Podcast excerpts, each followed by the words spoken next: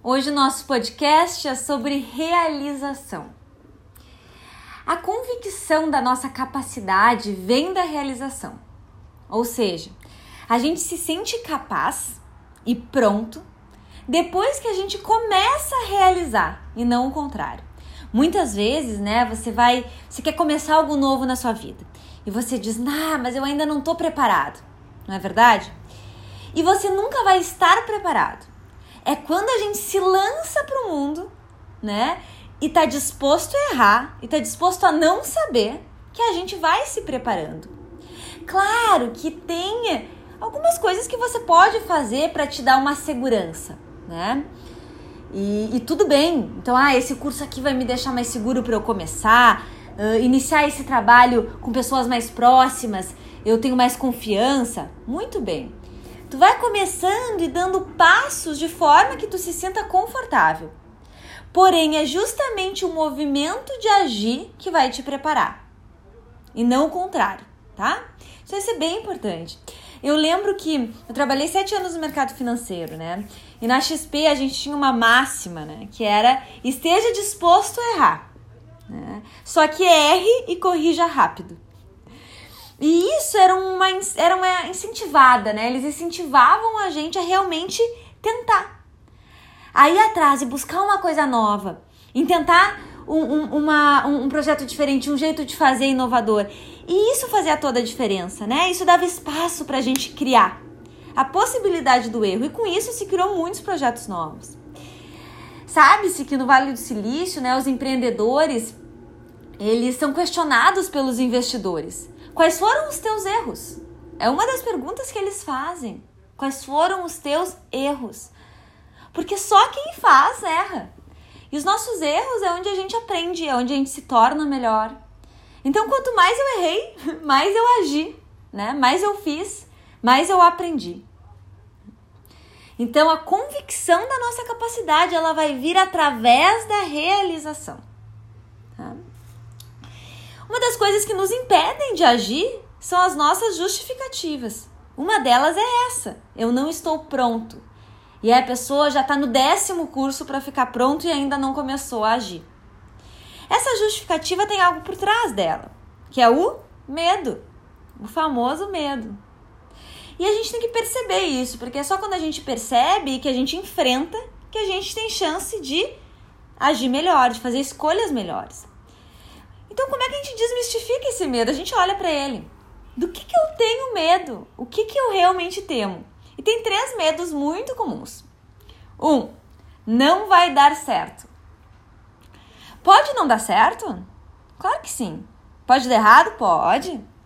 Pode ser que, que não dê certo? Claro! Mas então como que eu vou fazer? É só com a possibilidade de errar que tu tem chance de acertar. Enfrentar o medo é enfrentar de fato o pior cenário.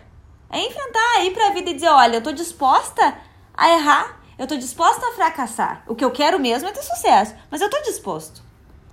Porque pode sim dar errado. Então, enfrentar isso. Outro medo comum: o que, que as pessoas vão pensar? E o que eu posso te dizer é que as pessoas vão pensar e deixar de pensar um milhão de coisas. Né? E tu vai estar tá preocupadíssimo com o que elas vão pensar e elas estão preocupadas com o que, que outra pessoa vai pensar e assim por diante. Né? Então as pessoas vão ver a vida delas, as escolhas, de, as escolhas dela. Né? Só a gente vive né, as nossas escolhas. Então o outro vai pensar assim. Pode ser que as pessoas não gostem, pode. Umas vão gostar, outras não vão. Mas tu não tem acesso a isso. Tu não tem acesso ao que o outro pensa. O que tu tem acesso é o que tu pensa sobre ti mesmo. Né? É a conversa que tu tem contigo. Será que tu é uma pessoa que é tua amiga, teu amigo, tu se apoia? Porque nós somos aqueles que ou a gente vai se apoiar ou a gente vai se destruir. E muitas vezes a gente está destruindo os nossos sonhos, dizendo isso. Ah, o que, que os outros vão pensar? O que, que tu vai pensar? O que, que tu pensa sobre você mesmo?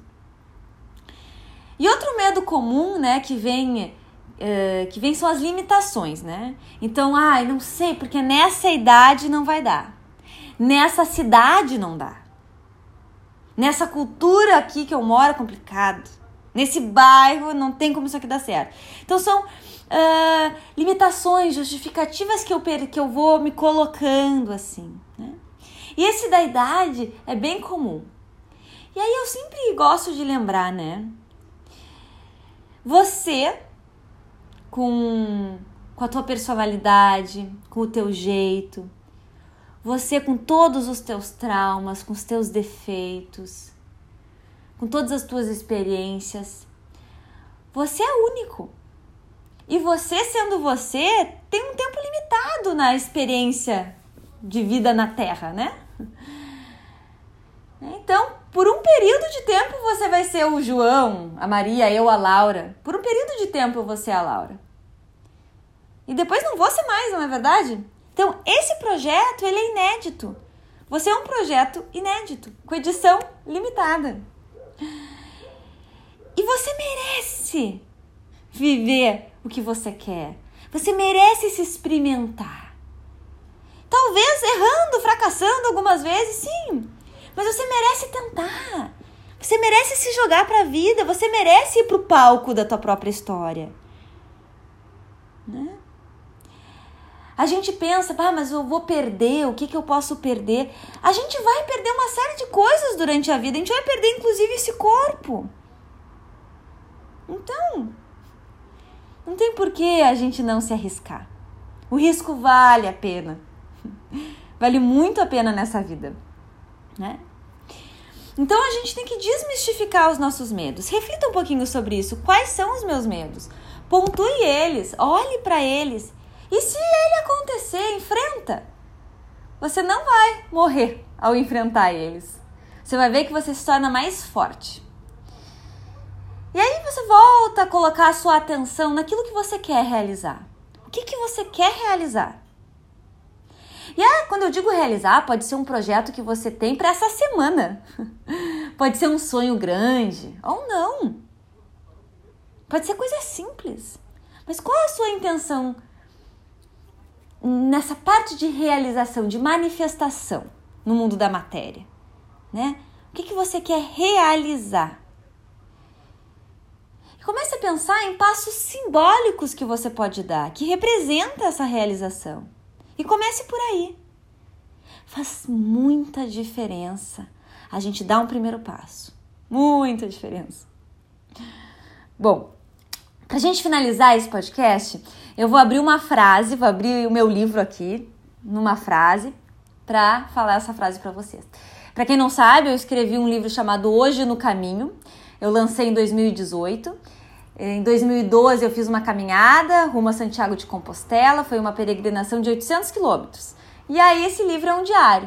E todos os dias tem uma frase diferente e uma determinada questão que eu trago. Então hoje eu quero ler para vocês. Vamos abrir aqui. Fernando Pessoa. É o tempo da travessia e se não ousarmos fazê-la, teremos ficado para sempre à margem de nós mesmos. Olha que lindo, vou repetir. É o tempo da travessia.